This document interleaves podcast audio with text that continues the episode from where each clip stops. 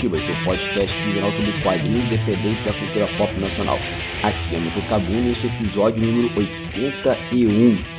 Afinal, o nerd tem salvação? Bom, gente, esse foi um episódio que eu já queria gravar tem bastante tempo. Na verdade, eu queria aproveitar a semana do Orgulho Nerd, mas por ele motivos não deu. E tô aqui nesse episódio agora. Eu montei um time muito bacana para falar, que são o Daniel lá do perfil Negro Geek do, do Instagram, tem meu amigo Felipe Albuquerque, professor de arte da rede estadual do Rio de Janeiro, e a Carol do perfil também no Instagram, Nerd Diva PC. Então a gente estava conversando sobre essa entidade chamada nerd, e eu confesso que eu tenho muitos problemas com essa palavra, com essa expressão, vocês vão ver a minha postura durante o episódio. Só que ia ficar um episódio muito longo, deu muita conversa, rendeu mais do que estava planejado. Eu resolvi dividir esse episódio em dois.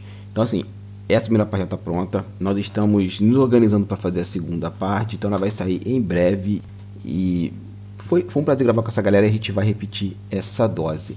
Então, antes de começar o programa, vamos puxar aquele recadinho da quinzena. Primeiro, vão lá no meu Instagram pessoal, Cabuna Hamilton, lá no Instagram. Então, estou postando algumas coisinhas, desenho, fotos dos meus gatos e de outras cositas mais. Lá no meu blog, o hamiltoncabuna.wordpress.com, agora estou retomando com mais força, estou escrevendo bastante coisa lá, publicando toda segunda, quarta e sexta, de vez em quando alguma coisa extra durante, na terça e na quinta. É, tem o Instagram também da Capa Comics, vocês seguirem, né? O arroba Capa Comics, tanto no Instagram, como no Facebook, como no Twitter e no nosso canal no YouTube também. Lembrando que a gente sempre faz uma live no último domingo de cada mês ali, falando alguma coisa sobre quadrinhos com algum convidado ou convidada. E tem aqui também o link para a minha plataforma Atotix, que é destinada aos quadrinhos independentes nacionais. E e tem no Telegram o canal do Quadrinhos Narrativas, onde todo dia eu posto alguma coisa lá sobre o que acontece no mundo dos quadrinhos, é, ou outros podcasts que eu ouço, e por aí vai. A coisa que me dá na telha eu vou lá e publico. Então quem quiser seguir, tá tudo linkado aqui na postagem. E vamos lá agora para os nossos financiamentos coletivos. E lembrando gente que continua ainda a campanha dos sete lá no Catarse do Everton. Ele teve um post dele aqui no episódio passado. Então vamos lá, apoiem quando esse podcast for, já está com 95%. Então, a gente, vamos dar uma corrida, só faltam oito dias. Também o quadrinho do professor Martin lá no Catarse está em campanha. Estava aí batendo também 89, 90 no Catarse, faltou oito dias. Então corra, gente, vamos fazer esse quadrinho acontecer que é muito bacana. Inclusive, nós fizemos uma conversa sobre, foi no episódio passado. Se você não ouviu, corra lá e ouça que está muito bacana essa conversa. E tem o quadrinho também da queridíssima Charinha Raiz e do Lilo Parra, que é A Revolução dos Bichos da editora Brasil. Link tá aqui na postagem também. Gente, as páginas estão lindas, ela tem algumas amostras dela no Instagram dela, no Facebook. Eu vou linkar aqui para vocês verem que o trabalho da Charin é maravilhoso, assim, vale muito a pena dar uma olhada e vale muito a pena comprar esse quadrinho. E também tem um livro que está em campanha de financiamento coletivo no Catarse, que é Nova América, do Pedro Sassi. Vou ler aqui a sinopse que ele me enviou rapidinho. Uma refugiada de guerra cresce distante de seu lar. Uma psicóloga desencantada redescobre a beleza da mente humana. Um agente do governo luta entre dever e a culpa. Uma guerrilheira procura o significado da verdadeira revolução. Nesta distopia do Brasil contemporâneo, o leitor acompanhará como quatro histórias de vida se tornam uma só. A história de uma cidade partida, sobre a Terra, uma metrópole claustrofóbica sobrevive à base de distrações tecnológicas e remédios para ansiedade. Acima, as ruínas de uma cidade devastada pela doença e pela guerra são disputadas pelos que tentam sobreviver. No meio, uma misteriosa figura orquestra o choque entre os dois mundos.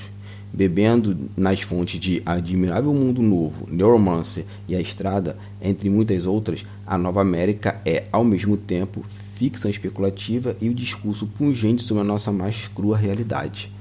Bom, gente, o livro está lá em Catarse, o link vai estar tá aqui. Ele vai ter 348 páginas, brochura e é da editora Paragrafo. O link está aqui na postagem.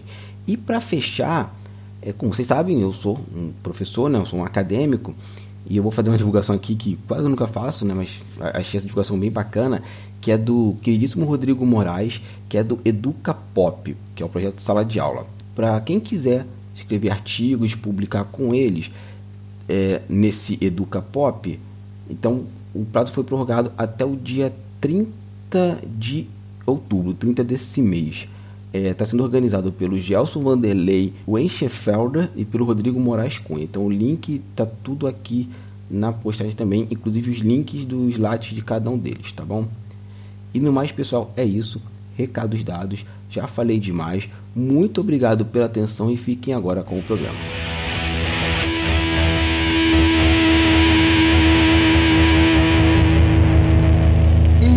começando mais um Quadrinhos e Narrativas. Hoje um tema que eu acho que é polêmico, mas eu não sei. Mas eu estou aqui hoje naquele papel do, do personagem da Marvel, Ronan, o Acusador. O nerd tem salvação? E complementando, ele precisa ser salvo ou tem que ser extinto? Ou será que o mundo ficou ruim quando o nerd pode sofrer bullying? Isso e outras conversas, outras ideias, a gente vai falar hoje aqui nesse podcast. Eu tô com um time muito bom para falar sobre isso, que é a Caroline, do Nerd Diva PC. Falei certo, Carol? Isso, é, é Nerd Diva PC. Né, isso, perfeito. Daniel, do Negro Geek. Salve! E meu amigo lá da EBA, fizemos faculdade juntos, mas não vamos falar quanto tempo tem isso, para não revelar a idade, o senhor Felipe Albuquerque. E aí, galera, beleza? Então, gente, brigadão por estar aqui no Quadro Narrativas, por estar fazendo um contraponto necessário a toda a minha doçura com a figura do nerd. E vamos começar com a apresentação de vocês, né? Então, Caroline, ou Carol, a gente vai, meio da conversa, vai descobrindo. Quem é você na fila do pão? Oi, pessoal, eu sou a Carol, sou psicóloga aqui de São Paulo. É, trabalho com a terapia cognitivo-comportamental e também com neuropsicologia. Tenho especialização nessas duas áreas. E sou nerd, né? E, e quando começou o, o teu perfil, né? O que, que motivou o perfil Nerd Diva Psi? Ah, então, já tem algum tempinho, acho que mais ou menos uns dois anos, um pouco mais. Eu vinha produzindo conteúdo em psicologia, só que mais generalista, né? E aí faz tempo eu queria que eu queria ter um perfil mais nerd, só que eu tinha um certo receio exatamente do público, né? Porque tem, tem muito chorume no meio, e, e aí eu demorei bastante para criar, e pensando coisas do tipo, ah, talvez eu não seja assim tão nerd, e vão confiscar minha carteirinha de nerd, sei lá, coisas assim, por não conhecer todo, tudo, tudo, tudo que existe, sabe? Então você tá falando que você não conhece aquela edição do Batman de 78, onde ele tomou chá verde? É absurdo é um absurdo, né? E não, é, descobriram... não, não, é nerd de verdade, não. Não, é verdade. Daqui a pouco chega a polícia nerd aí e pega. Isso, isso. É, é bem assim. É. Não descobriram. Pessoal de helicóptero e tal, com arma na mão. Né? É bem, é bem assim. E o senhor Daniel, lá do Negro Geek, quem é o senhor na fila do pão? Então, meu nome é Daniel Miranda, eu sou do interior aqui do estado do Rio. Bom, leio quadrinho há mais tempo do que eu gostaria. é, nesse, nesse meio tempo a gente realmente acaba esbarrando com esse chorume de nerds recalcados que não entendem muito bem a profundidade do que eles estão lendo. Eles acham que eles só ficam olhando o desenho, não leem os balões. E aí, ano passado, durante o início da pandemia, eu falei assim, gente, não tem com quem conversar sobre as coisas que eu leio, deixa eu criar um Instagram aqui e foi isso. Aí eu entrei no Instagram, percebi logo de cara que não tinham muitos negros produtores de conteúdo. E eu uhum. falei, cara, vou, vou, vou me abancar aqui enquanto negro, enquanto geek, né? E tá sendo uma experiência maravilhosa. É, ressignificar, inclusive, a minha relação com o público nerd. Tá sendo bem, ba bem bacana. Eu acho que isso é um tema que eu vou trabalhar com narrativas no próximo ano, né? Porque esse ano já estou com as pautas meio organizadas, mas assim, produtores de conteúdo negros e negras, né? Porque eu faço parte do, do coletivo Wakanda Streamers. É, faço parte não, né? Eu, a gente gravou um podcast aqui sobre, eu tô lá no grupo e tal, mas assim, eu produzo nada na Twitch, outros, outros veículos assim. Eu agora só tenho um blog mesmo. Mas eu vejo as problemáticas que temos, né? Inclusive com algoritmo, logaritmo e tal, essas coisas no Instagram, redes sociais, de forma geral, com a, a galera que produz conteúdo, é, a galera negra que produz conteúdo, né? E, e, conteúdo de qualquer forma, assim. Sim. A minha esposa mesmo era de TI e ela reparou, eu acho que já tem um tempo que ela não recebia no LinkedIn é, um, uma moça que ela escreve, né? Ela tem um blog dentro do LinkedIn, não sei como funciona muito bem. Mas a moça negra não estava mais chegando para ela nada. Nossa, isso é muito sério. Bizarro. É, pra, pra minha esposa. Eu não. Gente, eu tive o LinkedIn por duas semanas. Mas eu acho que pior que o nerd é a galera velha que acha que é mega empreendedora e que acha que é o Bezos, assim. Aí eu falei, não dá. Galera emocionada do LinkedIn, né? É, é. E o LinkedIn eu saí porque eu botei no meu perfil que era especialista em software livre, trabalhar com GIMP, o cara me perguntou trabalhar com Photoshop. Aí eu tava puto, esculachei o cara. Mas, enfim. e estamos aqui com meu amigo Felipe Albuquerque, que é o senhor na fila do pão. E, antes disso, tá aqui debutando na Podosfera. Então espero que seja o primeiro de muitos, Felipe. Ah, eu queria agradecer ao Hamilton né, e a galera que está aqui junto, né? E pela oportunidade, meu primeiro podcast, gente, olha que bonitinho, né? E assim, quem sou eu na fila do pão? Eu sou Felipe de Albuquerque, eu moro na cidade de São Gonçalo, no Rio de Janeiro, né? E eu sou professor de artes da rede pública estadual esse ano terminei uma especialização em artes e estou aí procurando a minha, o meu mestrado, né? Quem sabe sai, né? Esse mestrado aí, se eu consigo entrar, eu ficaria muito feliz. E eu trabalho também com ilustração, né? Eu tenho um Instagram com as minhas ilustrações. E me interessa muito as relações de gênero dentro das questões geek, né? Dos nerds, né? E, e, é uma coisa que a galera tá falando sobre como a gente não tem muita representatividade como pessoas negras, né? Tem pessoas negras que não têm muita representatividade no dentro da cultura geek nerd, né? E assim, LGBTs também estão aí, ó, tipo, margeando essa parada toda. Então isso me interessa muito enquanto pesquisa e enquanto pessoa também, né? E tem aquela frase que você queria falar também, né? É verdade, eu queria é, dar aquele meu bom e velho fora Bolsonaro, né? Para as pessoas aí que estão sofrendo com esse, com esse governo homicida, né? E com essa necropolítica toda. Beijos. Exatamente. Eu não quero beijo, não. Eu não quero beijo Bolsonaro, não. Eu, quero... nem quero, eu nem quero tribunal, não. Eu quero outras coisas. Que eu não posso falar que sou, sou preso.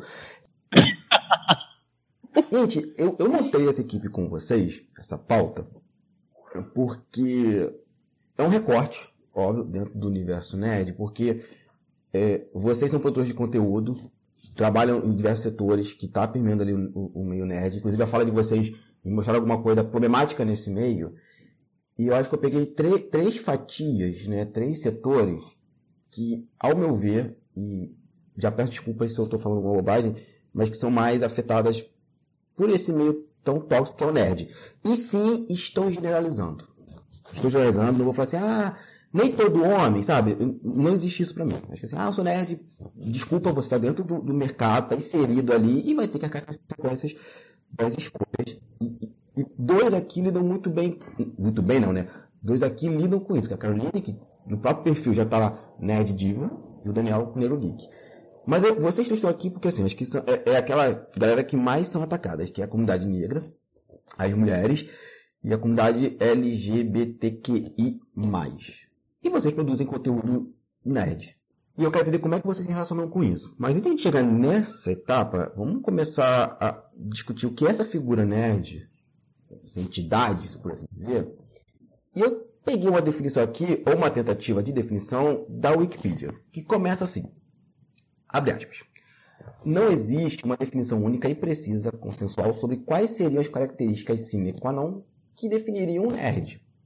No entanto, observando tanto as definições de pessoas que se identificam com o termo, como as de pessoas que não se veem ou são vistas como nerd, é possível observar que o que pode caracterizar o nerd é o fato de possuir uma inteligência acima da média, sendo aficionado por disciplinas da grade curricular convencional ou por temas diversos, muitas vezes relacionados à tecnologia ou ficção científica, cultura medieval, cultura oriental, entre outros.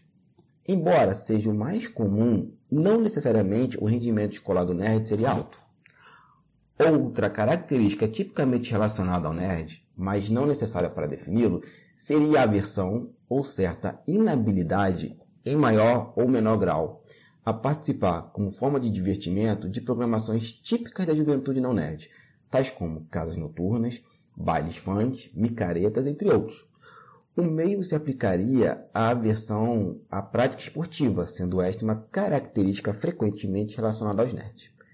Timidez, excentricidade e baixa habilidade em paqueras são também características frequentemente atribuídas aos nerds, ainda que nerds assumidos costumem rejeitar essas características como definidoras.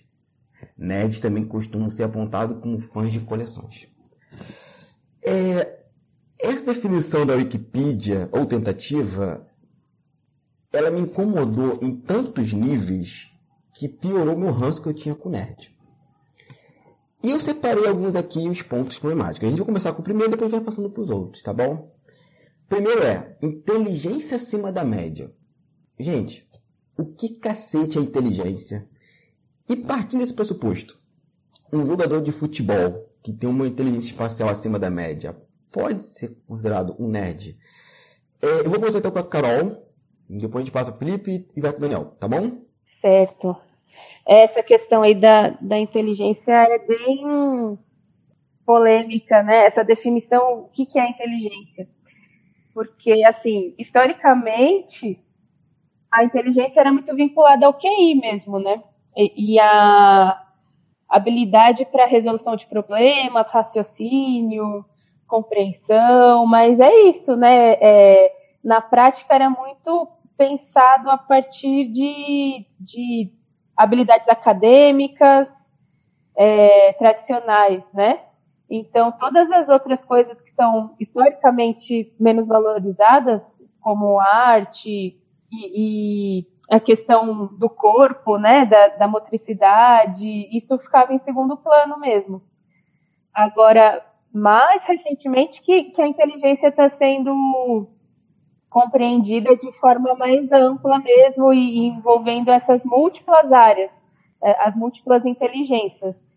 Mas é isso, na prática ainda a gente percebe uma coisa também como se fosse uma questão individual de tipo, ah, aquela pessoa não, não consegue aprender e tal, e, e não e, sem incluir a questão social, né, que está muito relacionada ao quanto que uma pessoa vai se desenvolver cognitivamente ou não, né? Mas aí já é uma outra conversa. Então, você está falando que o, o, jogador de futebol não é um nerd, que não tem inteligência, é, inteligência espacial não conta. É, então, a partir desse referencial aí, e mais tradicional, ele não seria inteligente, né? Mas é, hoje a gente compreende sim como uma inteligência para os esportes, para do corpo, né? Uma inteligência mais da, da parte motora aí, que é super importante também. Eu questiono muito essa coisa da inteligência, porque assim, o que eu mais vejo é gente que se diz nerd escrevendo no Facebook estupidez atrás de estupidez. Gente que lê, a gente tava conversando em off, né? Mas gente que lê X-Men e só vê é, fantasia de poder adolescente masculino. Meu Deus, o Wolverine é o X-Men mais fodão porque ele usa fuma charuto e é isso mesmo, mata todo mundo e pega geral. Aí tu, Aí eu, ai meu Deus. Aí vai falar assim, olha, mas o Martin Luther King, o Malcolm X, e olha que eu nem gosto dessa definição com o Xavier e com o Magneto. Pessoal, não, não tem nada a ver. Você está politizando o meu gibizinho. É mentira. É coisa de esquerdopata. Aí eu falo, a inteligência já corta, né? Então, assim, né, já não é uma pessoa inteligente, a gente já vai outra categoria. Gente, como eu falei, minha função aqui é para acusar, tá? Não é. É, essa, essa questão de, de compreender a, a abstração e a, as camadas, né, a, a complexidade de várias coisas que a gente tem nos quadrinhos ou em outras produções também, né? Isso é uma habilidade cognitiva que vai se desenvolver de, lá para a adolescência e, e, continua, né? Que é essa habilidade de, de abstração. Então, é isso. É, é uma das, das medidas que mais impacta na inteligência é essa capacidade de abstração que a gente pode ter ou não, né? Uhum. É, é, bem isso que você está falando. Felipe, você é professor Eu. da rede estadual. Rede estadual é o cara, me corrija se eu estiver enganado, porque não, não decoro isso com nada. Mas seria a galera do ensino médio ou nono ano para cima, estadual, ou não? Isso. Não, então, seria do sexto até o ensino médio. Né? No estado, eles estão cobrindo agora isso, do sexto ano até o ensino médio. Então, até o final do ensino médio. Isso, isso, isso. Então você lida com esse adolescente que, que a Carol falou, né? Que está ali adquirindo essa percepção, essa abstração da vida. Então, você como professor na sala de aula, como é que você vê isso, a coisa da inteligência acima da média? Cara, eu concordo muito com o que a Carol fala nessa questão do tipo, existem diversos tipos de inteligência, né? E eu acho que, assim, fica essa crítica também, né? Porque a escola está valorizando só um tipo de inteligência, né? Que é essa inteligência da, dessa abstração, tipo, ciências naturais, história, história e tal, mas esquece também dessa questão da inteligência física né, que o aluno tem, né? Porque a gente tem que pensar que a inteligência é uma parada múltipla, né? Então você vai ver vários alunos que eles vão se relacionar de maneiras diferentes e vão utilizar a inteligência deles de maneira muito diferente, né? Então, por exemplo, vai ter aquele aluno que não vai ser bom em matemática, vai ter aquele aluno que ele vai ser bom em história, por exemplo.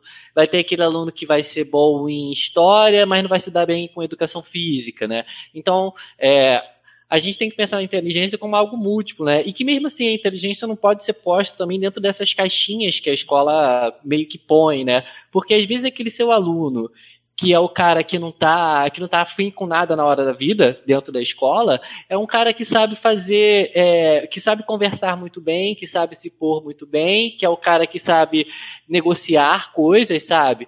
Então, é, a inteligência ela vai muito além dessas, dessas matérias, dessas disciplinas, né, que a escola traz, né? E eu acho que a questão do nerd, eu, eu, eu fico um pouquinho eh, me perguntando por que, que esse negócio do nerd tem relação com inteligência, sabe? Por que dessa questão do acumular coisas, né? Porque o nerd tem essa questão de, do colecionismo, né? E ele trata a inteligência como se fosse uma questão de acumulação, né? Como se para você ser mais inteligente você tem que acumular conhecimento. Será que inteligência tem a ver com acumular conhecimento? Né?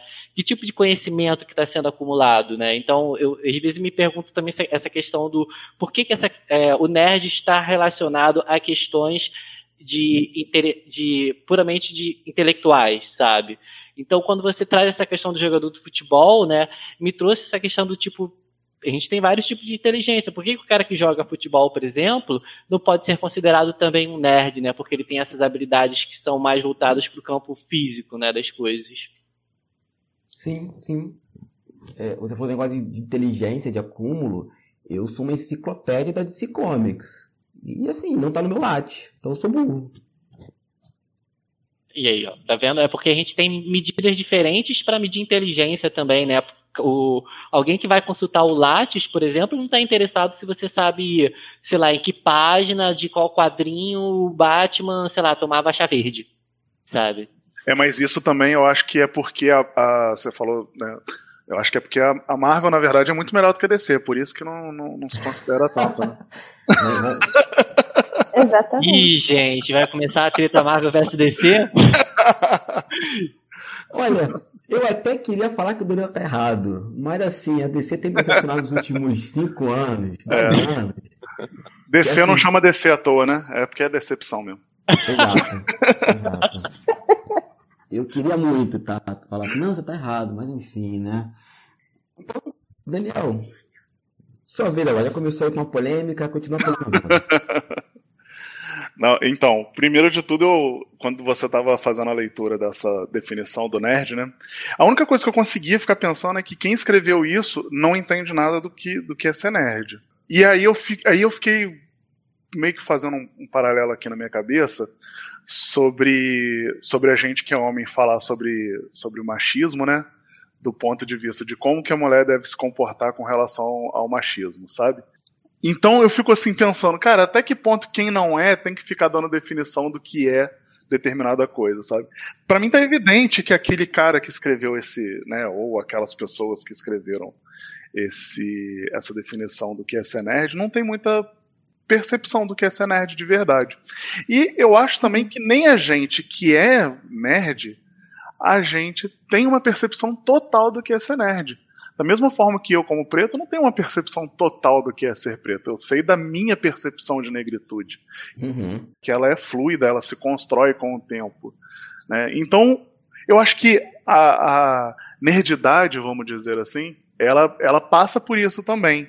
Essa, ela tem uma definição que é fluida, que é meio individual.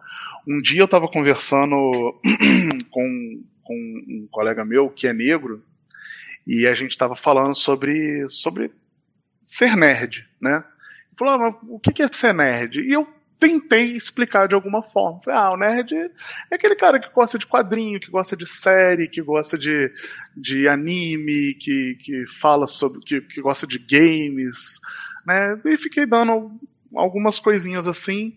E ele olhou para mim e falou assim: porra, então também sou nerd. E eu fiquei pensando, não é, por que, que não?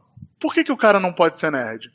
sabe? Ele falou, ah, eu gostava, eu gosto de, de, de assistir tokusatsu, eu gosto de, de, jogos. Só que ele falou assim, eu gosto de jogos de futebol, por exemplo. Ele, ele inclusive era jogador de futebol, profissional. E ele falou, pô, eu quando sento para jogar videogame, eu gosto de jogos de, de futebol. E aí? Eu falei, porra, então, por que, que você não pode ser nerd? Por que, que você não pode se caracterizar como nerd? Por que, que você não pode se incluir enquanto um nerd? Né? E ele era negro. E a gente ficou até pensando muito nisso também, com, enquanto, como que a, a negritude, é, por às vezes não, né, de, de, determinadas situações, às vezes não tendo acesso a, a, a, esse material nerd, que a gente sabe que, que tem uma questão de, de valor muito, muito implícito até por conta dessa, desse colecionismo, dessa acumulação de coisas e tudo mais. A gente sabe que ser nerd não é um negócio barato, né? É, até que ponto que isso é, é acessível também?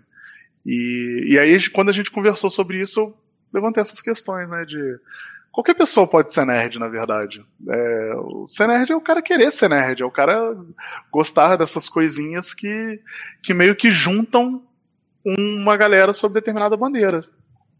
Mas tu acha que isso tá ligado a alguma coisa necessariamente à inteligência acima da média? Acho que não, não. Acho que, acho que, acho que não tem absolutamente nada a ver com inteligência. Acho que é uma questão de, de afinidade, de gosto mesmo, assim. Não acredito que tenha nada, nada, nada a ver com inteligência.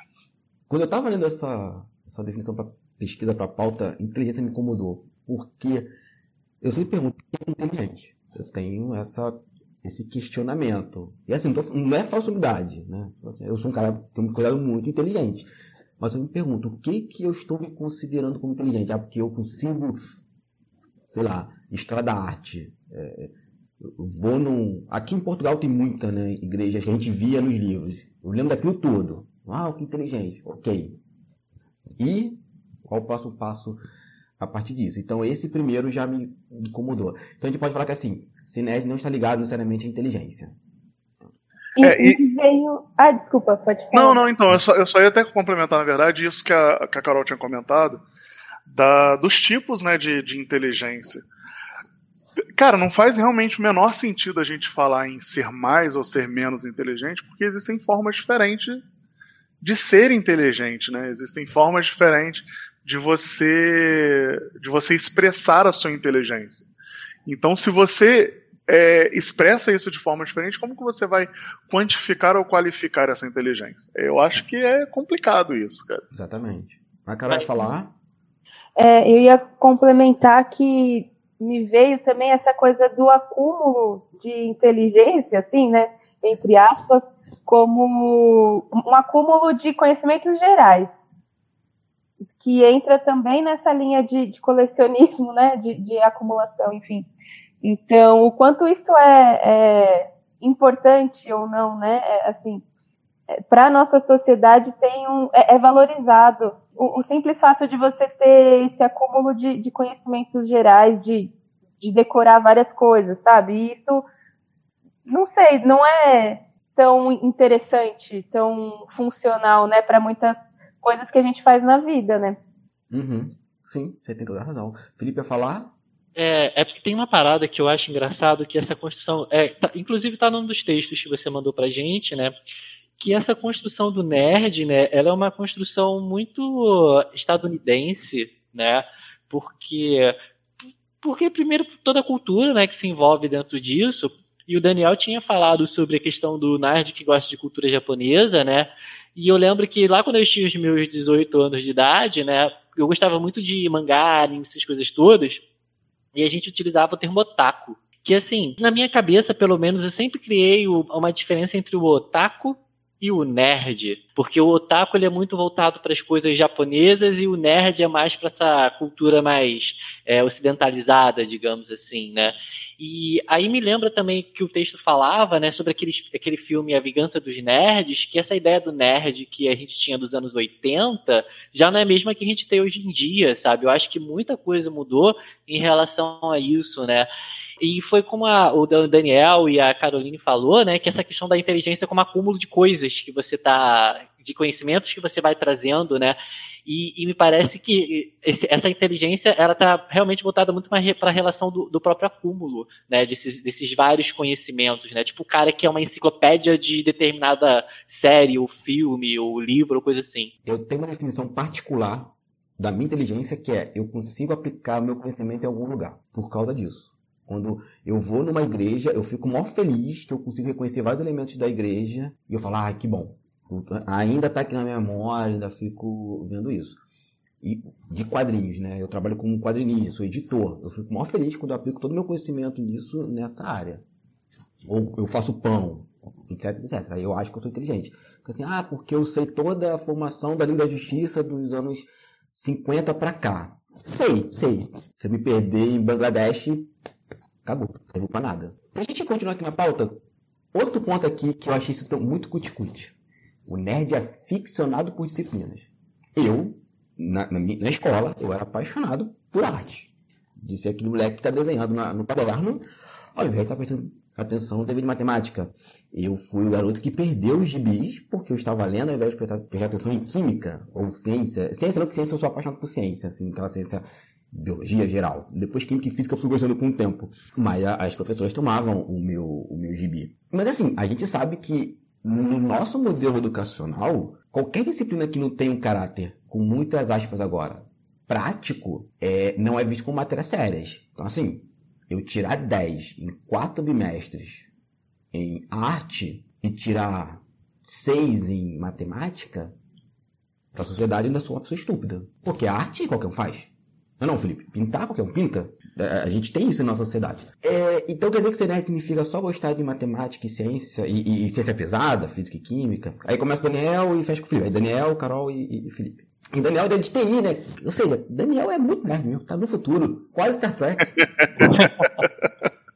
eu cresci numa casa onde o meu pai era engenheiro eletrônico e eu fui praticamente alfabetizado num computador.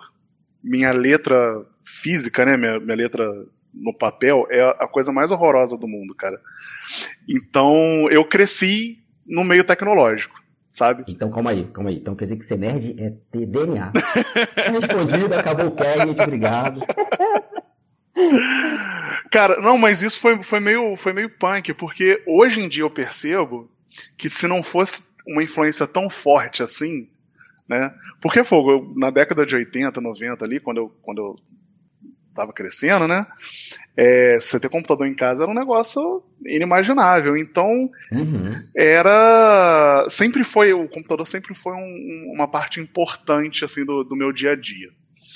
É, quando, eu, quando eu cheguei ali na, no ensino médio, a escola onde eu fui estudar, ela tinha curso, curso técnico junto com o ensino médio. E, cara, acabou que eu caí de paraquedas nessa área. Por quê? Porque eu não sabia que profissão escolher. Eu falei assim, ah, vou escolher informática porque já está dentro do meu universo de. na minha zona de conforto. E assim, sinceramente, eu só segui nessa área por conta disso. porque eu já estava habituado, sabe? Acho que se eu fosse começar do zero hoje, eu com certeza teria descambado para psicologia, pedagogia, talvez sociologia, alguma coisa assim. Ainda dá tempo. É, pois é, eu não, não, tô, não descartei completamente essa hipótese ainda não. Mas eu acho que assim, isso, isso da, das disciplinas é realmente muito complexo, né? Porque você não necessariamente tem facilidades é, com, com todas as disciplinas ditas importantes, né? que é aquilo que, que o pessoal fala muito de, de matemática, física e biologia, vamos dizer assim.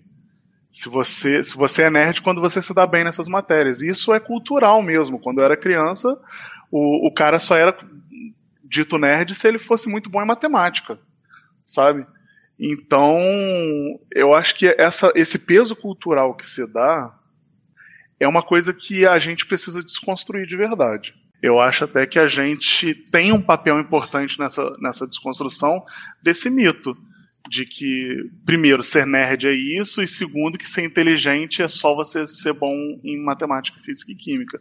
Eu, particularmente, apesar de ser muito aplicado nessas matérias, até por conta né, de, uma, de uma pressão paterna, né, que pô, meu pai ficava em cima com essas matérias, eu sempre fui muito bom nas outras. Eu sempre fui muito bom em história, em geografia, é, em filosofia.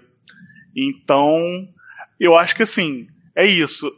Acaba que, acaba que a gente sofre uma pressão por ser bom nessas matérias, porque elas ditam um pouco do que é ser um bom aluno. Né? Só é dito que o cara é bom aluno se ele for bom em matemática. Ninguém fala assim, nossa, que bom aluno, pô, parabéns, você tirou 10 em artes. Não, pô, você tirou 10 em educação física, sabe? Não, mas são inteligências que precisam ser tra trabalhadas também. E, e, e, essa parte de ser nerd tá diretamente ligada a isso, né, cara? Uhum. É, a cultura popular, de uma forma geral, ela trabalha o nerd dessa forma. Né? Agora, uma coisa que, que se fala nesse, nesse, nessa definição do nerd, e que eu acho, acho que é. Não, esse, esse eu vou deixar para falar depois, porque é aquela parada do, do, do nerd ser. Como é que fala? É, ser avesso a, a. A sair nossa, açaí. Essa. Esse, esse daí eu, eu vou comentar um pouco mais pra frente. Tô até coçando. Mas é, é isso, é isso. Tá. Felipe. Então, eu sou da turma do Hamilton, assim, tipo, eu era péssimo em matemática, física, eu nunca aprendi química na minha vida. O negócio era letra e virou número. Eu fiquei assim, que isso, gente? Que lógica louca é essa? Né? Então, tipo, eu sempre fui o cara que, assim, professora de matemática cuspindo, cuspindo, cuspindo exercício no quadro e eu desenhando no caderno, assim. E isso foi a minha vida inteira escolar. Inclusive, às vezes, como professor também. Meus, meus alunos estão fazendo os trabalhos deles e eu estou desenhando na minha mesa. Então, assim, aula de GD, aula de GD. Aí, ó, tá vendo? É, e aí, assim, eu, eu, eu sempre fui esse cara que que tive muitas dificuldades em, em, em matérias de, de exatas, assim, mas eu sempre fui muito bom em humanas, né?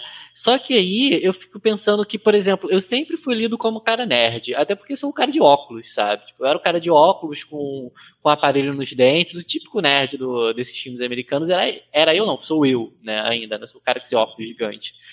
Então, é, nessa questão, por exemplo, eu fico pensando, eu acho que eu nunca tive essa, essa questão de tipo, o cara que é nerd é só o cara que é bom em matemática, física e química, porque sempre me pareceu que existem, tipo, subdivisões de nerds dentro disso, e o cara que tira notas boas, né, ele é o cara que ele é nerd porque ele é CDF, né? Porque aqui no Brasil a gente tinha esse termo, que acho que já nem é mais usado, né? O CDF, que é esse cara que tira notas boas, e o nerd, que é o cara que, tipo, só gosta de quadrinhos, de é, desenho animado, essas coisas assim. Engraçado que eu descobri que eu tava nos dois, né? Porque eu era um cara na escola que tirava boas notas em humanas, né? arte, exatas era ali para passar. Ciência, eu sou apaixonado por ciências, muito, muito mesmo. Eu compro livro até hoje e tal, sobre o tema. Mas o quadrinho, desenho animado, eu sempre gostei. Agora descobri que eu tô nas duas categorias, assim. Duas não, porque eu não sou nerd, Deus, Deus me livre, assim. É, e, Carol, por favor. É, então, eu, eu era bem CDF, mas é, mais para biológicas, humanas, porque matemática, por exemplo, eu ficava tentando entender a, a, o raciocínio assim por trás daquela fórmula nos problemas, assim, eu ficava, nossa, mas por que, que a pessoa vai dar três maçãs? Por que, que a outra não vai lá e compra, sabe? As coisas assim. Então. Faz todo sentido isso, né, cara? né? E depois em física, nossa, mas por que, que vão colocar o bloquinho aqui para escorregar? Mais fácil levar para outro lado. aí era. É, eu, eu, era, mas eu era considerada nerd também, é, mesmo não indo bem nessa, nessa parte mais de exatas, né? E no ensino médio, eu fiz, na época era Cefet, né? Agora é Instituto Federal. E lá é, tem vestibulinho e tal, também é, tem a, a, o curso técnico junto, se bem que na minha época era separado, né? E aí todo mundo era nerd.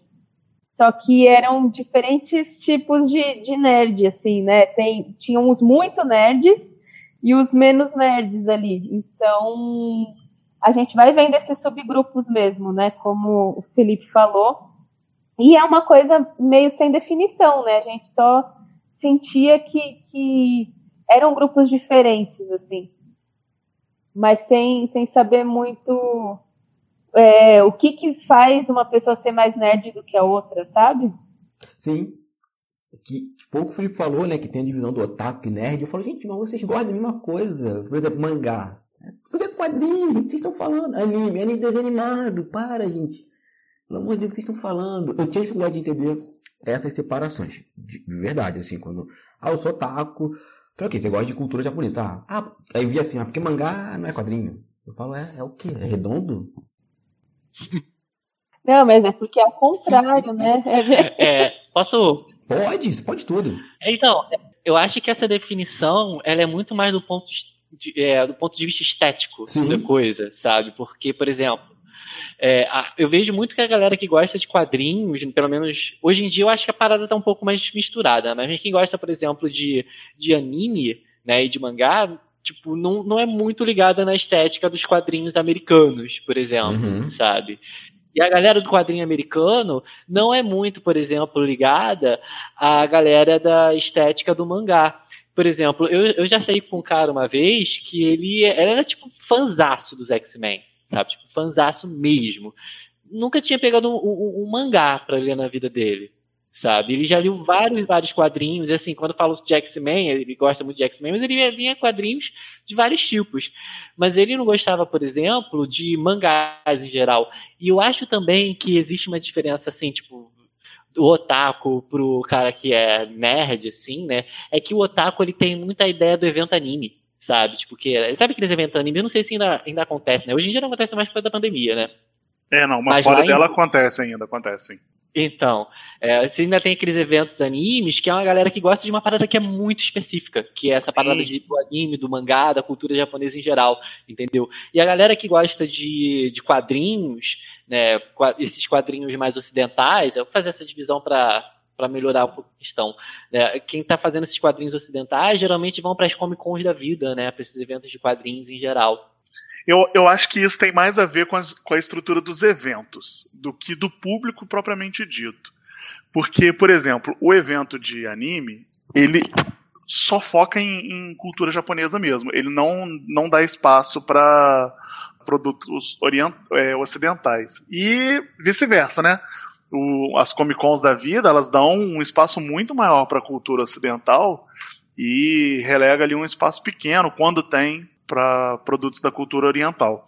Agora, eu acho que o público em si, às vezes, eles acabam caindo nessa armadilha da divisão, mas eu acho que até tem um público bem consciente que transita bem entre os dois lados, sabe? Eu acho que é, tem, tem pessoas hoje que conseguem ler mangás muito além do. Mainstream. É, muito além do mainstream, e isso abre para você ler quadrinhos também de outras, de outras formas narrativas. Né? É, e já tem editoras que estão fazendo trabalhos nesse sentido também. Até então você tinha editoras que publicavam só mangás, tinha editoras que publicavam só quadrinhos americanos, e hoje você tem editoras que fazem os dois. Então eu acho que isso aproxima bastante os públicos também. Sim. Eu descobri que eu tô muito fudido porque eu não vou nem evento de anime, nem evento de Comic Con. Tô fudido na vida mesmo. É, continuando aqui, esse aqui eu achei bacaninha também. Relacionado à tecnologia ou ficção científica, cultura medieval, cultura oriental. Gente, é, vamos lá, vou começar atrás pra frente. Cultura oriental, vocês falam, é otaku. Não é que a cultura japonesa como um todo, ou, ou chinesa, ou sul-coreana atrai. É um ponto muito específico. Quando botou cultura oriental, eu imaginei o Japão tendo meca, andando pela rua o tempo todo, o pessoal disparando Leigan. Viajei nisso. Cultura medieval. Game of Thrones ou Senhor dos Anéis. E até me lembro de cultura medieval, quando a gente criticou aquela novela horrorosa, Deus Salve o Rei, da empresa com nome de, de biscoito de polvilho, a gente falou assim, pô, não tem ninguém negro. Aí eu vi uma pérola assim no Facebook, assim, é que não tinha negros na Idade Média. Opa! Como assim? Já ouvi isso com Game of Thrones. Nossa, gente. Senhor dos Anéis também.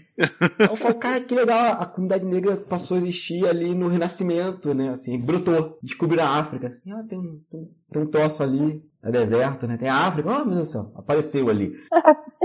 Aí a outra é ficção científica. Ficção científica aqui, eu não sei o que essa pessoa escreveu, porque eu nem sei nem o que é ficção científica, né? Gente tem essa discussão até hoje. Mas eu vou riscar aqui Star Wars, que não é ficção científica, mas é outra discussão. E tecnologia. Eu acho que o cara, a pessoa que é o maluco que comprou o Nintendo Switch, o Xbox e o PlayStation 5 no mesmo dia, sabe? É, porque eu achei essa coisa relacionada usar, eu falo, gente, um, o que, que é tecnologia? Que, por exemplo, é, tem e, e, relatos, né, documentados, pesquisas de, de macacos utilizando é, varas para pescar. É uma tecnologia.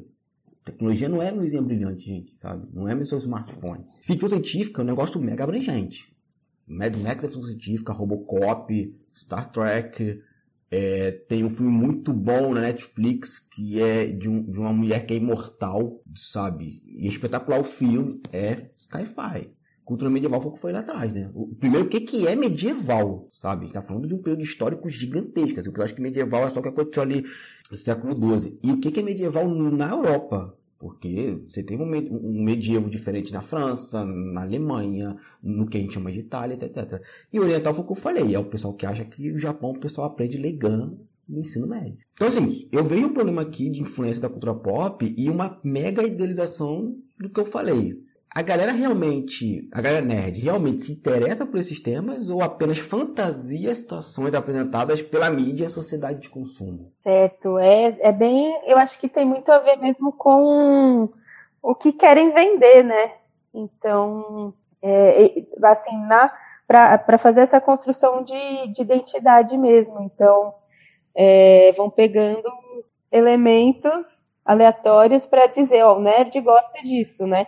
Enfim. Mas é, eu acho que é bem, bem problemática essa generalização também, de sem, sem essa especificidade de, de definições e tal, do que, que é a, a, Idade Média, né, do que, que é tudo isso, o que, que é tecnologia, como você foi falando.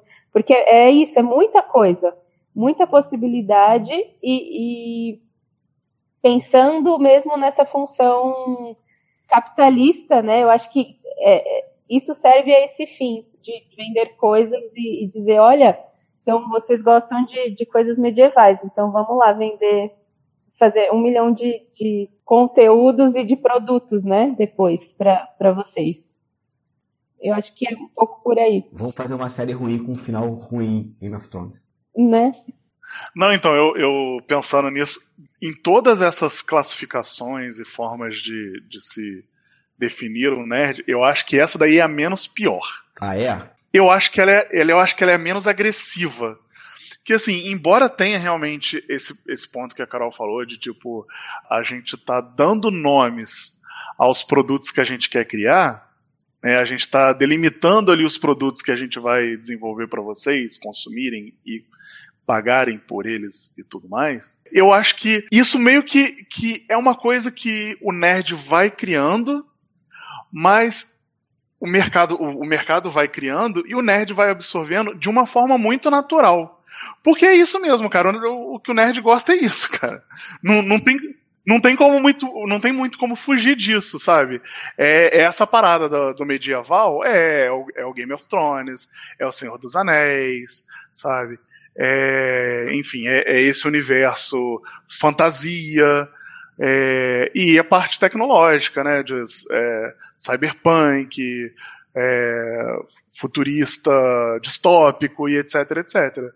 É bem por aí, é ficção, é, é uma ficção fantasiosa, uma ficção científica, e isso é base de basicamente tudo que o nerd consome, sabe?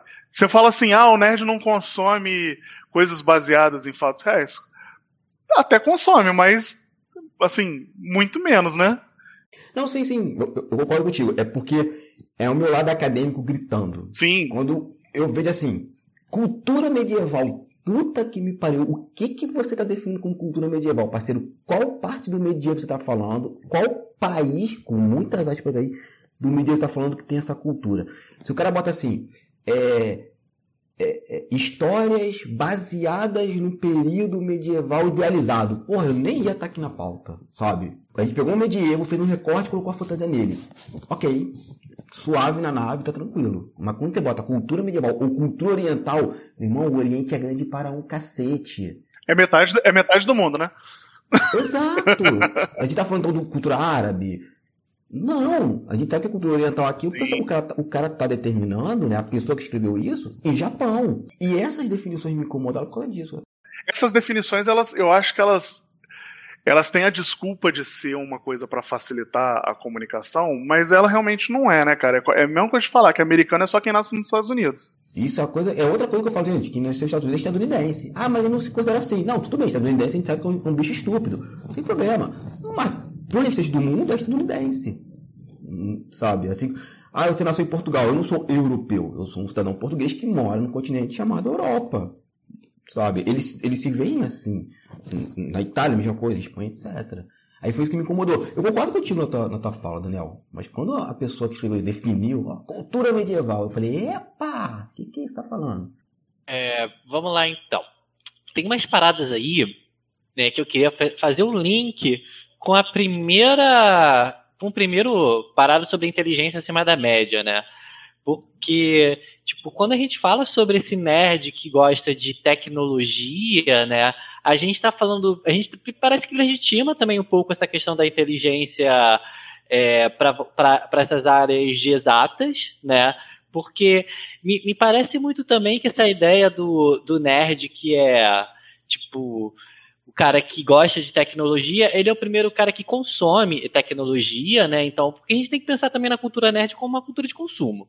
Exatamente. Tanto o Daniel quanto a Caroline já deixaram bem claros isso, né? É importante a gente sempre frisar isso, que a capacidade identitária do nerd é voltada para o consumo, né? Então, assim, e esse consumo, ele pode estar aliado também até a status social, né? Eu lembro de uma música lá de mil, mil, dois mil e pouco, assim, que era o nerd de hoje era o, é o cara rico de amanhã. Que uhum. Era uma música. Tinha muito isso, né? Eu, eu, achava bizarra essa música, assim, e eu, eu fui ouvir ela ontem, né, pra, pra falar sobre essa questão da cultura nerd, né, e assim, é, é a questão do consumo no seu alto grau, sabe, do tipo, você não é só o cara que vai consumir aquela tecnologia, você é o cara que vai ter dinheiro para fazer, para comprar essa tecnologia, e isso é se você também não é o cara que produziu essa tecnologia. Uhum sabe? Então, eu, eu, acho, eu acho isso engraçado, assim, eu queria que, a, se a Caroline puder me ajudar, assim, né, dar uns toques também, que eu acho que existe um recorte de gênero muito forte nisso, sabe? Porque, uhum. é, tipo, primeiro que a nossa ideia de nerd é sempre a ideia do homem, né? É sempre a ideia do homem, o homem nerd. Aí essa ideia do homem nerd, né? Aí a gente volta a falar sobre aqueles filmes dos anos 80 que mostrava o nerd sofrendo bullying. Aí, tipo uhum. tipo assim, é um homem que ele não, é, não consegue performar características lidas como masculinas, né, que é essa questão da virilidade, da força, da capacidade física, e para conseguir se se pôr enquanto homem, ele tem que se utilizar dessas, capa dessas capacidades intelectuais, né? E dentro de um, de um espectro capitalista, né, ele vai fazer isso como? Criando tecnologia para vender e ganhar dinheiro, sabe?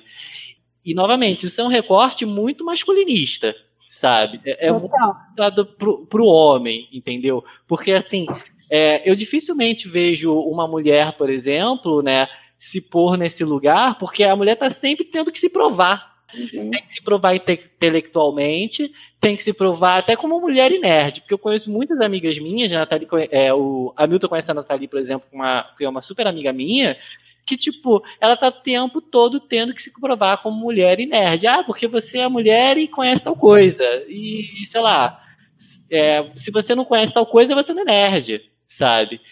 Ai, cara. Exatamente. É, é um recorte, assim, que, e, e que eu, eu vi esse recorte muito forte nesse negócio da Wikipédia, que isso me deu um incômodo, assim, me deu um incômodo. Eu ficava assim, mano, que troço. É, é, é tipo, é, é, aquele recorte básico do nerd, branco, heterossexual, classe média. Isso, é. Uhum. Então, aí, cômodo, assim, tipo, dor no coração quando eu li esse negócio. E aí, quando você fala sobre essa questão do nerd da tecnologia, sabe? Tipo, é, é o cara que vai ter uma alta empregabilidade dentro do, do setor de tecnologia, como TI, sei lá, outros, outros setores assim, né? Que vai ter acesso ao celular do ano, ao videogame do ano, a qualquer coisa que seja de tecnologia mais avançada, sabe? Então, é, é muita coisa problemática dentro dessas questões da tecnologia e do nerd, porque, assim, é só recorte de consumo, no final das contas, né? E... Uhum. Eu quero só fazer um, um, adendo antes da Carol falar. Uhum. O Felipe falou e me lembrou uma coisa que assim. Eu não discuto mais Facebook, né? Eu, a única coisa que eu faço é dar risada na emo, aquele monte de dar risada para as pessoas, porque com gente estúpida você não conversa, né? Eu acho que a estupidez ela é contagiosa, e, e isso eu falo sério. Assim. Todo mundo, essa galera assim, nerd, branco, padrãozinho, baba um ovo metaforicamente, mas se pudesse fisicamente, no Bezos, no, no, no Jobs, no Bill Gates, no, no, no, no, cara do Tesla, etc, etc. E eu falei, gente, o que, que esses malucos criaram? Trabalho escravo. É, trabalho escravo, fato. o cara da Tesla, então, principalmente, é porque ele não fez nada. A maior dificuldade dele deve ser lavar um copo, porque o, o a família do cara era propriedade de, de é, minas se não me engano, diamantes na África, em um país da África, e o cara herdou isso. Tá? Qual, que esforço ele fez? Lavar copo para esse cara ser o maior esforço do planeta, sabe? Mas enfim, é, voltando, teve, teve uma, uma moça que eu até brinco, né, que ela é minha parente, porque o sobrenome dela é, é, é Hamilton também, mas ela criou o código que ajudou alguma coisa da NASA. Eu peço até desculpa, gente, eu deveria ter colocado na pauta, mas Felipe falou, me, me veio isso. E um montão de homens falou assim, não, mas ela não criou nada porque tinha uma equipe da NASA por trás. Aí eu perguntei, o Steve Jobs fez o iPhone? Ele, ele sozinho montou o aparelho, fez o plástico, fez o metal. Ele não tinha uma equipe por trás, não? Ele não criou uma linha de código no iPhone. Ele só falou assim, gente, eu tive uma ideia. Vamos fazer um telefone touch. Nada contra a ideia do cara, mas assim, por que, que a menina lá que fez um código para a NASA, que ajudou pessoas aí para o espaço, tem suporte, enquanto Steve Jobs não, é gênio sozinho. Aí, no meio nerd vai ser ali o supra-sumo da, do machismo mesmo da sociedade. Então, é, as mulheres não, não são inteligentes, né? Imagina uma mulher fazer é, alguma descoberta importante na ciência ou produzir alguma coisa foda. Tipo, não não existe. Tem que ter alguém ali por trás. Como que, que ela sozinha vai conseguir? Então, é, é essa, essa, esse questionamento da, da inteligência, das habilidades femininas, né? Que vai respingar nessa definição do que é ser nerd que a gente vem falando, né? Então, como que uma mulher pode ser nerd se ela é menos inteligente do que os homens, né? como que ela vai ser nerd se, se ela é menos inteligente para usar ou criar tecnologias. Então, é, é questionada a todo momento essa nossa capacidade intelectual mesmo. Então, é isso de, de a gente ter que se provar e, e se provar é, mais, né? Mais do que um homem, talvez na mesma função, no mesmo cargo. Não, às vezes até abaixo do que vocês. Não é? E pior se for uma mulher negra, né? Sim. É, isso é, é muito, muito real e, e, acaba sendo uma profecia autorrealizadora no sentido de que tira espaços, né? É, assim, as mulheres já é, não, não vão estudar áreas de tecnologia ou das ciências, porque elas é, não enxergam muito essa perspectiva, né?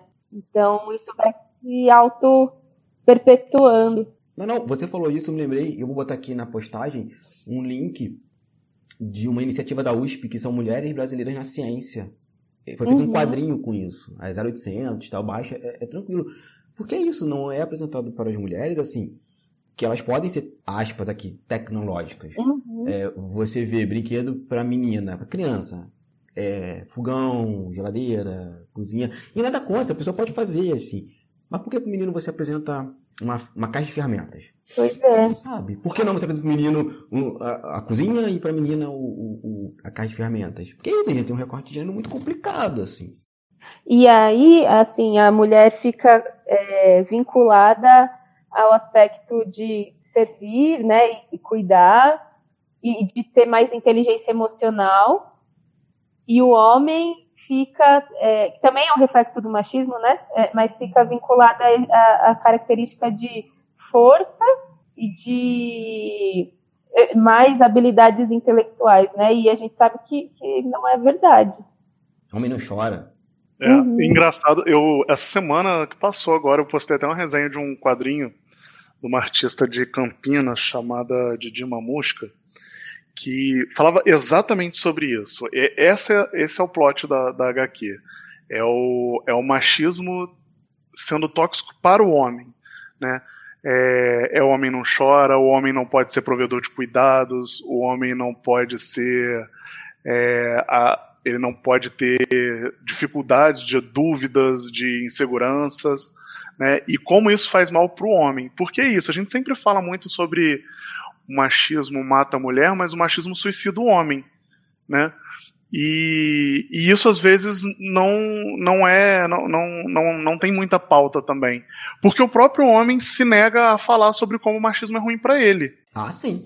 Uhum. É, a gente tem dificuldade ainda de assumir que a gente é, é, frágil, que a gente não sabe de tudo, sabe?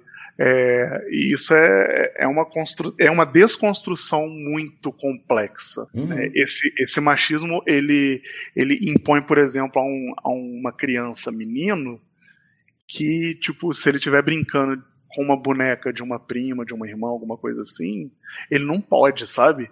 Não, mas isso aí é brincadeira de menina. Eu falei, mas gente, quem disse? Quem disse que o cara não pode cuidar da, da criança em casa, sabe? Eu, eu falei do meu pai como engenheiro eletrônico, mas assim, o grande recorte que eu tive dentro de casa foi que meu pai se aposentou cedo e minha mãe continuou trabalhando depois. Então quem cuidava de mim em casa era meu pai. Meu pai que me alimentava, meu pai que, que me ensinou a, a arrumar a casa, limpar, lavar louça, fazer comida, é, sentava comigo de tarde para estudar e quando minha mãe chegava à noite ele cuidava da minha mãe porque minha mãe estava cansada do, do, dia do trabalho, sabe? Eu, particularmente, cresci com um pouco mais desconstruído nesse sentido, mas eu observo muito essa, esse, esse, essa dor do machismo sendo ruim para o próprio homem. Porque eu, por exemplo, tenho dificuldade de pegar uma, uma furadeira e pregar uma. E, e pendurar um quadro na parede, porque eu não sei mexer com furadeira.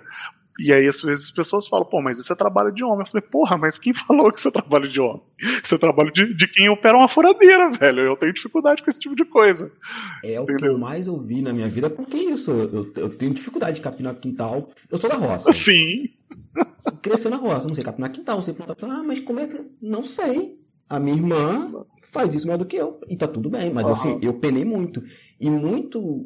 Eu, eu vim quebrar algumas coisas em mim, assim, depois que fiz faculdade, né? Porque é aquilo, faculdade você tem contato com N pessoas, é como uma praia, você não sabe quem veio cada um, todo mundo tá um pouco despido ali. É, mas eu levei anos para assumir que eu chorava vendo o filme. Agora, a, a, gente viu, tem duas semanas, três semanas, aquele Raia, Último Dragão. Meu Deus, eu quase infartei no cinema. Aqui, aqui em Portugal. O filme me emocionou muito. Ou aquele é, da Pixar, né? É, a Vida é uma Festa. O Coco. Coco. Eu quase morri, assim, detalhe, não tenho nenhuma ligação com música na minha vida, nada que conta na história faz parte de mim, mas assim, chorava copiosamente. E minha esposa que, para a sociedade, por ser mulher, deveria chorar mais do que eu, tava assim. Calma, amor, calma, é só um filme, vai passar, me consolando. É igualzinho aqui em casa, é igualzinho. É. E tá tudo bem, tá tudo bem. Eu olho pra Vanessa e falo assim, gente, como assim você não tá chorando, cara? Olha isso daqui, meu irmão, eu tô me desmanchando aqui de chorar. Eu ainda não consegui falar com minha esposa que eu tô chorando, só tô chorando mesmo, assim, não dá. Me impacta, me, ela viu alguma coisa um pouquinho mais emocionante, ela já fica olhando pra minha cara, tipo, esperando as lágrimas. Né? e ela, você tá chorando? Eu, não, não, tô chorando, não. Igual aquele menininho do, do Cidade Negra lá, tá, sabe qual que é? O, do, do meme. Ah, sim. não, é só meu olho só. é, seguindo aqui, essa parte aqui, essa parte acho que vai ser interessante. Inabilidade em maior ou menor grau a participar como forma de divertimento de programações típicas da juventude não nerd, tais como casas noturnas, bailes funk, micaretas, entre outros. O mesmo se aplicaria à versão à prática esportiva, sendo esta uma característica frequentemente relacionada aos nerds. Gente, eu vou dividir aqui dois momentos. O primeiro, casas noturnas, baile funk, micareta, entre outros. Isso tem juízo de valor moral que, meu Deus do céu, sabe? Muito assim, como a gente falou, a gente estava conversando em ó, moral superior. E o outro é sobre o esporte. Os dois aqui é um juízo de valor muito reproduzido pelo que eu vejo da comunidade nerd. Se eu não faço essas coisas, logo sou melhor que as pessoas que fazem isso. Mas eu leio isso a 3 por 2 assim, ah, o cara que vai no baile funk é menor do que eu. É burro, é estúpido. Oi? Para, volta, três casas e olha o que você tá falando. É, Felipe. Eu? É, não, porque se não me engano, o Felipe já vai em carnaval. É, então, eu, eu, tipo, eu, eu sou antissocial, mas eu sou o tipo de cara que frequenta esse lugar tudo, sabe? Tipo, é, já foi em baile funk, micareta não, porque, né, micareta é, um, é uma parada que eu ainda era muito jovem na época, eu não me interessava tanto por isso, mas festa, balada, boate, meu Deus, tipo, virar noites várias, assim. E eu tenho problemas com essas leituras, né? Primeiro a questão da, da inabilidade física, né? E como já tinha falado, para mim isso é só uma leitura masculinista do corpo, né?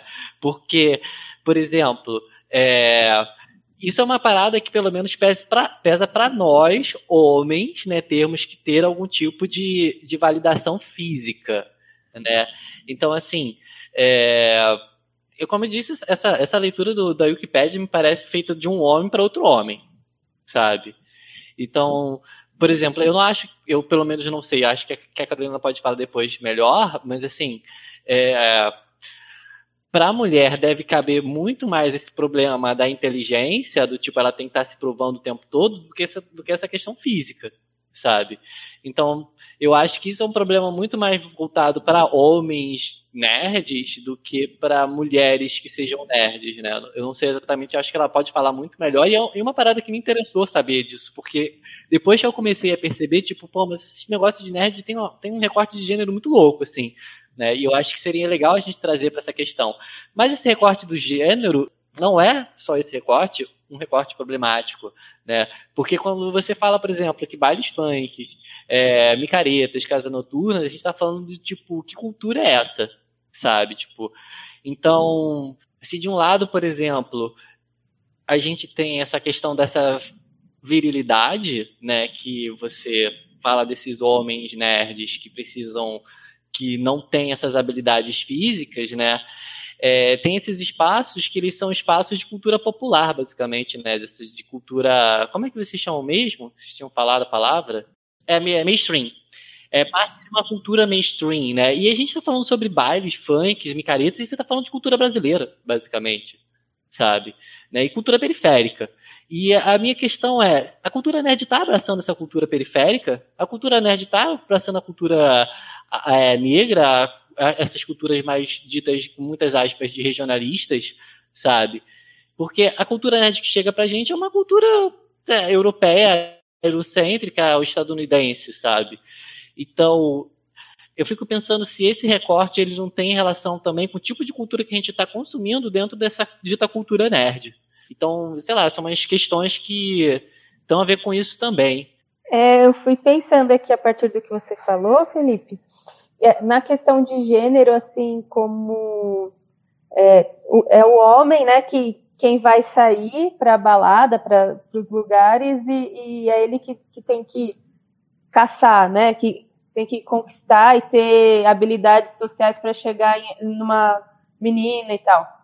Então, um pouco nesse sentido, eu, eu fui pensando assim, né? Então, que o nerd seria essa pessoa sem, sem habilidades para isso, né? Para as conquistas, sem habilidades sociais.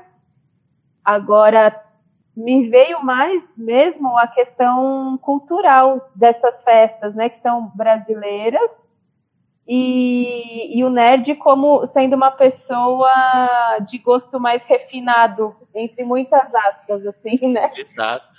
Como se fosse alguém superior mesmo, aquilo que a gente estava falando, né? Então, alguém que, que não vai nesse tipo de recinto. É, então, é, é, bem estereotipada essa, essa definição toda e, e, cheio de juízo de valor mesmo, classista e, e tudo mais. Mas é isso. Eu, quando, quando, quando eu li isso, logo de cara eu lembrei de uma maratona que eu fiz há uns anos atrás. Eu comecei em 2014, se eu não me engano, e terminei em 2019. Eu me propus a ler todos os quadrinhos já lançados do Homem-Aranha, tipo, ever, né? Eita. E aí eu li lá desde o Amazing Fantasy XV, quando ele estreou, até na época, acho que era até o Amazing Spider-Man 700, que estava na época, assim, alguma coisa nesse nível. E aí, cara, foi muito interessante, porque durante essa leitura, né, a gente passou por vários autores, vários é, roteiristas e desenhistas, né, várias equipes criativas, e a gente pôde acompanhar a evolução da, do retrato da sociedade, né? E aí uma coisa que eu, que eu, que eu, um paralelo que eu fazia antigamente, e ainda faço um pouco, é, como que o nerd era visto nos anos 60, porque o Peter Parker ele era o estereótipo do nerd daquela época. Ele usava óculos, fundo de garrafa, usava o cabelo emplastado de gel para trás, ele era dito que ele não gostava de socializar, né? E aí, mas é por quê? Porque na verdade ele só não era um, um, um jogador de, de futebol, né? Ele não era um dos esportistas do, da escola, ele era um dos estudantes é, de, de ciências exatas. Então ele era o clássico nerd com essas características que basicamente é o que a, que a Wikipédia trouxe, né? Com, com, relação à inaptidão social e tudo mais. Só que conforme a gente vai lendo o Homem-Aranha, né, a, gente, a gente vai acompanhando ali a evolução do personagem, é, logo no iníciozinho, ali no, nos primeiros cinco anos de, de publicação, logo no, no, início dos anos 70, a gente tem várias, várias coisas mostrando, tipo, cara, ele indo encontrar com os amigos dele, porque depois, ele, depois que ele sai do ensino médio, né, ele começa a, faculdade, ele ainda permanece se encontrando com o Harry Osborn, com o Flash Thompson, com a Mary Jane, com a Gwen Stacy, é, se encontrando em barzinhos, em discotecas, sabe? E aí eu fico pensando assim, cara, onde que ele não, ele continua sendo um nerd, porque ele continua sendo um cara estudioso, muito inteligente, não sei o quê. Mas ele tem essa parada, sabe? Ele, ele saía assim com os amigos dele. É, ele tinha isso assim de, de frequentar danceterias, né? Na época eram danceterias, o que hoje seriam as boates e tudo mais. E tava lá, tava, tava dentro do contexto da história, sabe? Então eu fico pensando em que ponto que a gente passou a entender que o nerd não gosta de sair sabe? Tanto é mentira isso, e tanto isso não faz o menor sentido, que as Comic Cons nada mais são do que grandes eventos muito voltados pro nerd, cara, curtir, porque quando você chega numa Comic Con da vida, você vai ter lá uma área que tem que tem música, é, que tem banda rolando e tudo mais. Hoje você tem micaretas, né? Você tem é, na, na, época de carnaval e tudo mais. Cara, você tem blocos de carnaval que são temáticos nerds, onde a galera basicamente vai fantasiado com, com fantasias que remetem a, a super-heróis ou, ou, personagens é, de cultura japonesa, né? Então, assim, onde que tá isso? Eu, eu, sinceramente, assim, eu tento me distanciar um pouco desse tipo de observação, porque eu, sinceramente, eu sei que tem, né? A gente sabe que existe essa essa margem para a gente observar isso, mas eu também acho que existe uma margem para a gente observar que isso não faz o menor sentido, sabe? Que o nerd mesmo ele, ele, se comporta indo em baladas, ele se comporta indo em, em blocos de carnavais, né? Ele se comporta desse jeito que é dito não nerd, sabe? Então, onde que o nerd não faz esse tipo de coisa? Eu não sei. O, o, os nerds que eu conheço, que eu vejo, e os produtos nerds que eu é, vejo acontecendo, tem espaço para isso. É, eu acho que foi a Carol que falou, né? Acho que foi o Felipe. O Felipe. Que foi um homem que escreveu isso para outro homem. E um homem que tem esses problemas sociais e falou assim: ah, eu vou escrever aqui para me identificar com todo mundo.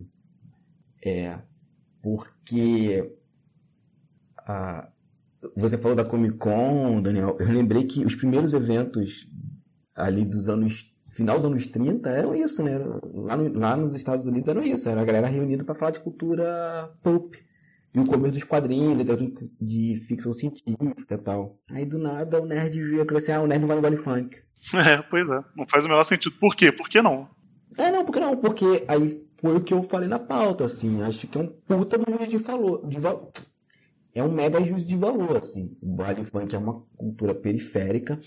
E não podemos esquecer que é periférica negra, porque surge nos Estados Unidos também, acho que no Brooklyn, se eu não me engano, e abarca o mundo e é aquilo. Não, não, não consumo porque é a periferia, na favela, tal, não. Eu sou, como é que você falou, Carol? Elitizado, não, consumo.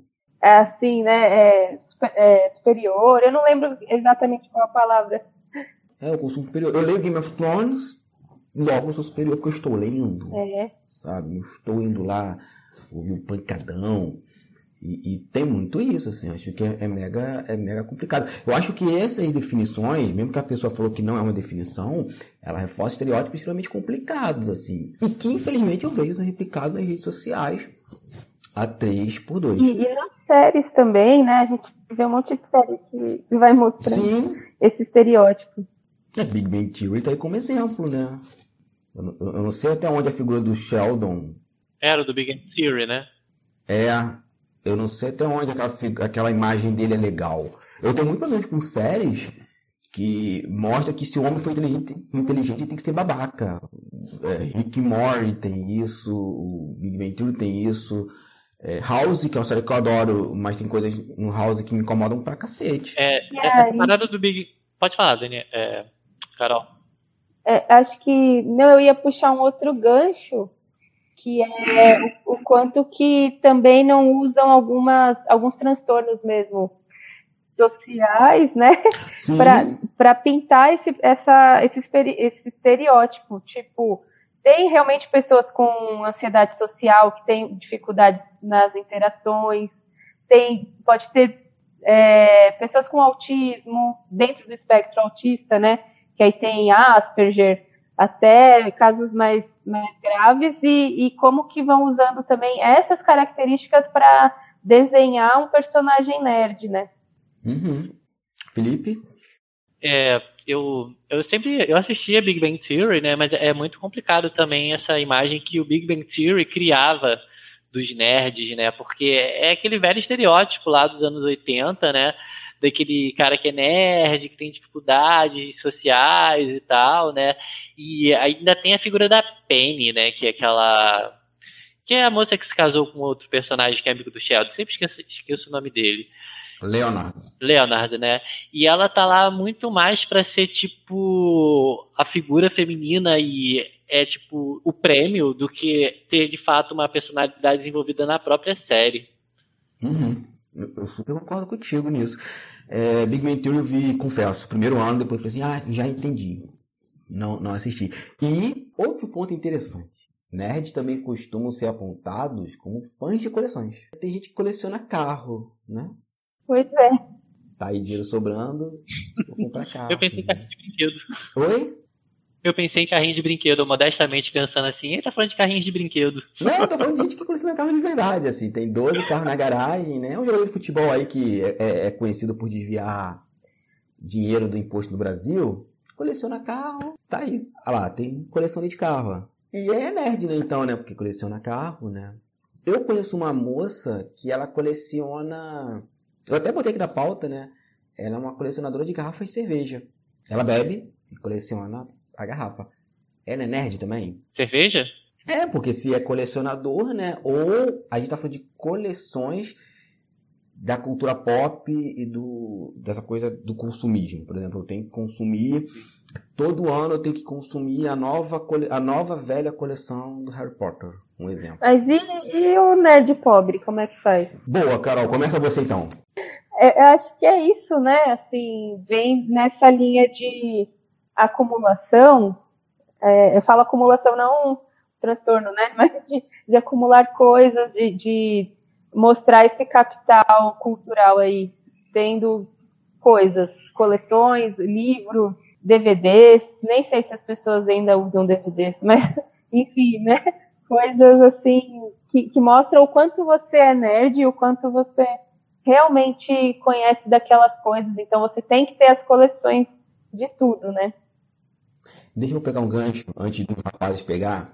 Eu lembrei da figura do lombadeiro que é o cara que coleciona quadrinhos, mas não porque ele quer ler porque gosta, é porque a lombada do quadrinho faz um desenho. Ou uma das coisas que eu acho mais estúpidas e patéticas do mundo. E é impressionante, só homem reclama disso, gente. Eu não vejo nenhuma moça reclamar disso. Ai, esse quadrinho de tal editora, a logomarca veio 25,32 minutos fora do lugar da outra. Não gostei, vou reclamar aqui no Twitter. Vou fazer uma resenha aqui no, no YouTube explicando por que isso estraga a coleção. Nossa. Não, eu, eu, tô, eu tô exagerando, mas assim, acho que o Daniel já deve ter visto uns vídeos desse aí no, no Twitter, em algum canto. Por que isso? Tu vê que a galera que às vezes não abre nem o, o invólucro do, do, material e tá lá. Eu falo, gente, tudo bem que eu sou adepto do Humberto Eco quando ele fala, né? Do que me serve uma biblioteca se toda ela já foi lida?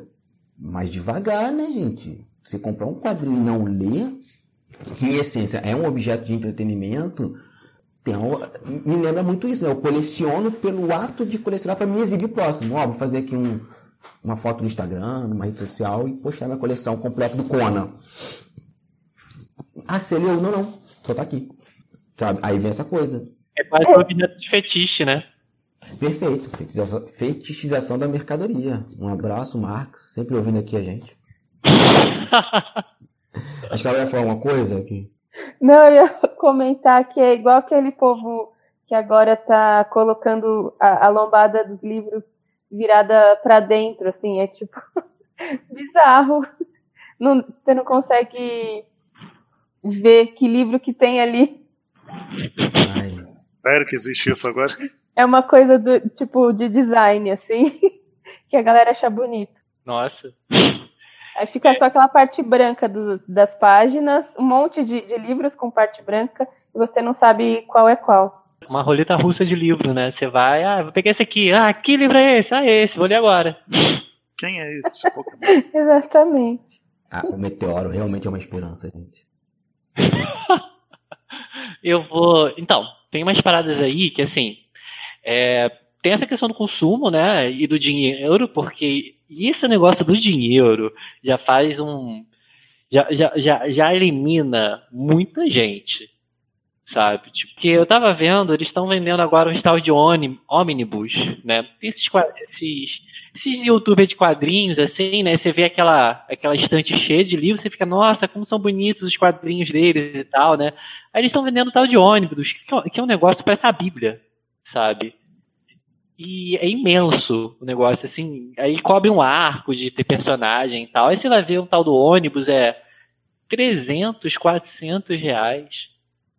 E eu fico assim, gente, eu adoraria poder dar, mas. Meu Deus. 400 reais. É muito caro. Muito caro mesmo, sabe?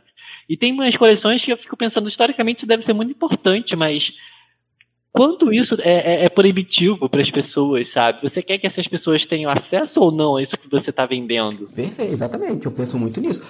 Aí reclamam que tem um scan. Fala, pô, meu irmão.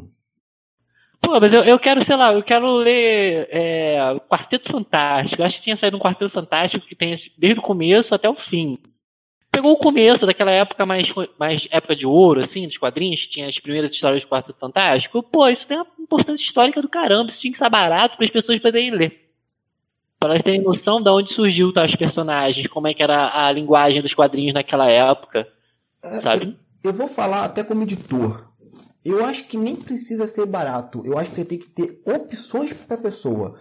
Eu tenho essa uhum. porra desse ônibus que custa 500 reais, mas eu tenho facsímile que o maluco compra 5. O problema, e é um problema do brasileiro, que é assim, a gente no Brasil gosta da exclusividade.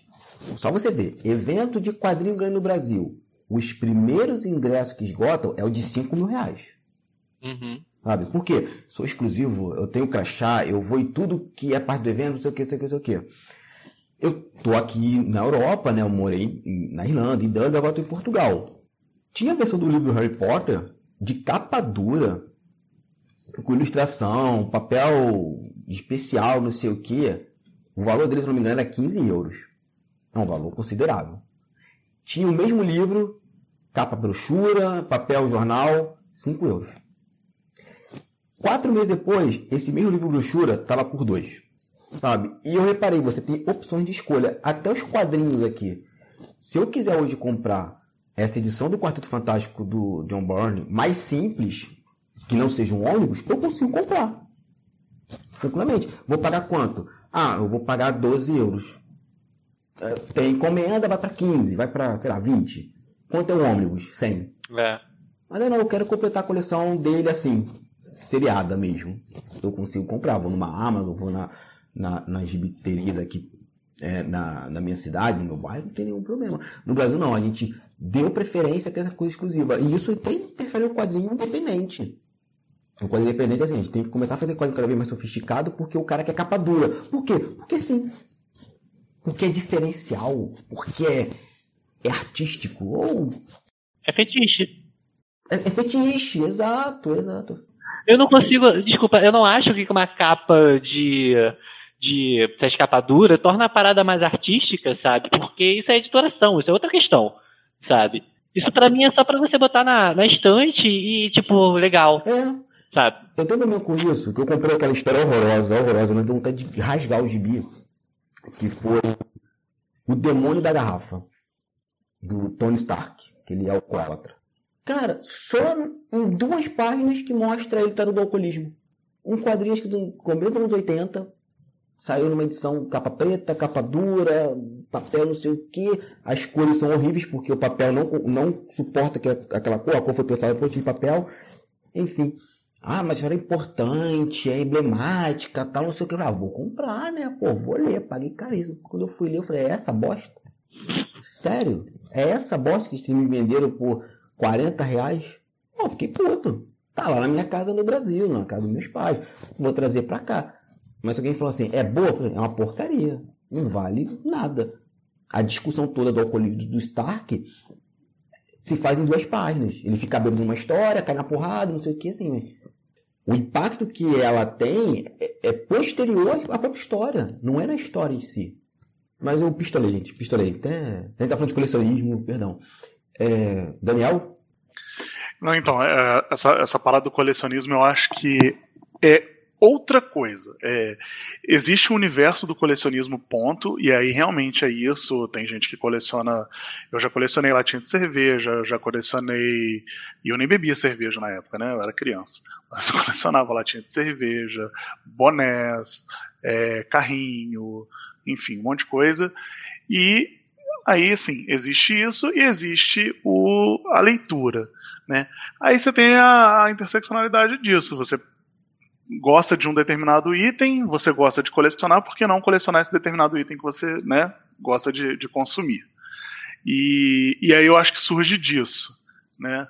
Surge disso a vontade de, de colecionar itens relacionados à cultura nerd, que aí vão de tudo, vão dos quadrinhos, vão, vai ter gente que. É, Carol tinha comentado de, de DVD, né? Talvez tem gente que nem que nem use isso, mas, cara, tem gente que, que, que ainda compra o DVD só pra ter a coleção, sabe? Só pra ter uma coisa física na, na prateleira é, relacionado ao, ao, ao objeto de desejo desse. Eu, eu acho que tem essa questão do, do fetiche, sim, mas eu acho que isso é, é, da, é do colecionador, né? independente dele ser um colecionador nerd ou não. E aí, isso do, do, do lombadeiro eu acho que é, é, é meio punk. Eu sou um lombadeiro em desconstrução.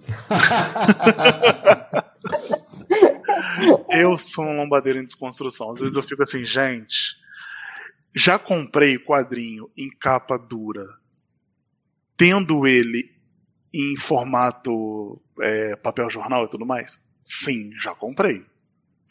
Ah, mas eu faço isso também. Eu, eu então, é, então, mas aí, tipo assim, mas por que, que eu faço isso?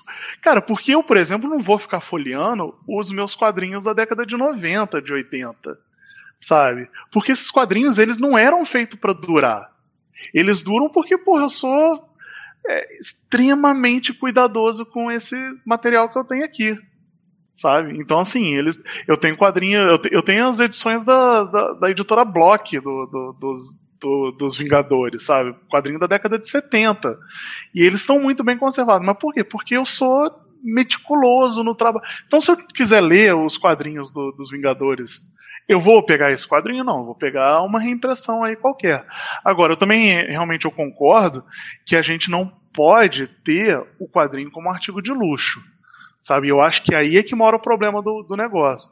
Por exemplo, tem, eu, eu faço uma coleção aqui que é da, daqueles, daquela gráfica MSP, que é você pegar os personagens do Maurício de Souza, Turma da Mônica e tudo mais, é, e colocar quadrinistas brasileiros para fazer o, o, o quadrinho do personagem, mas dentro da ótica do autor, não naquele traço mauriciano, né, que a gente fala lá, que é aquele que é aquela carinha redondinha, né, o, o pezinho sem dedos e tudo mais.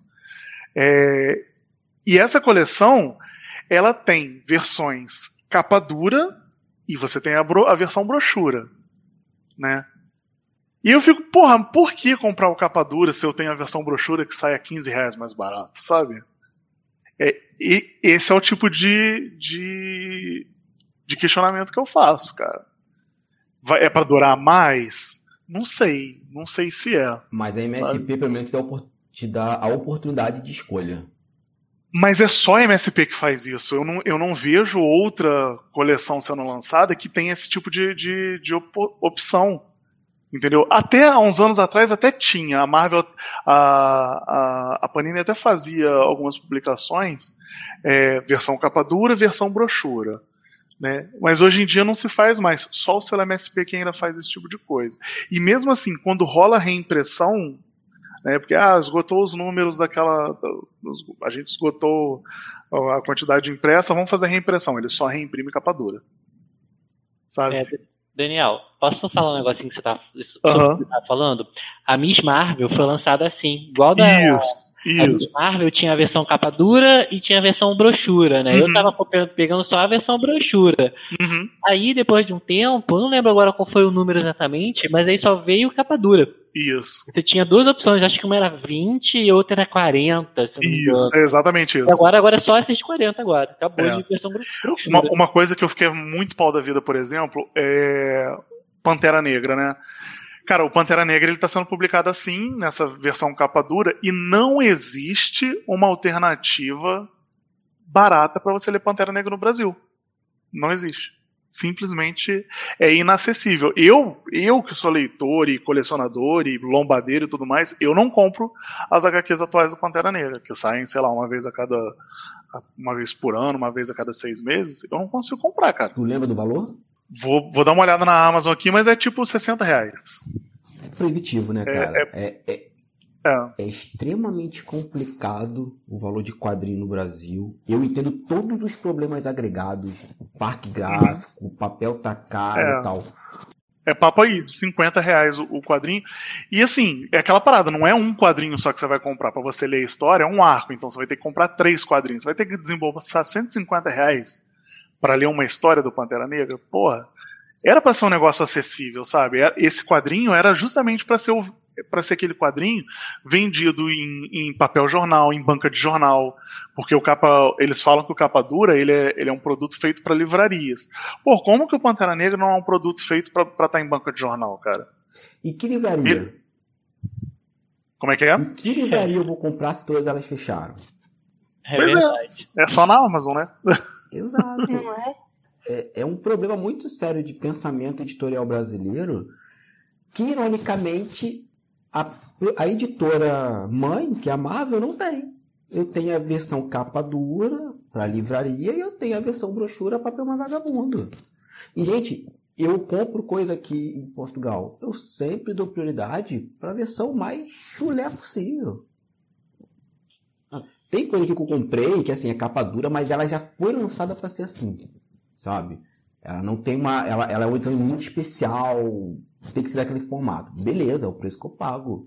Mas, por exemplo, Marvel DC, eu tô com o X-Men aqui, tudo assim, papel de qualidade inferior, assim. E eu tô felizão, tô felizão.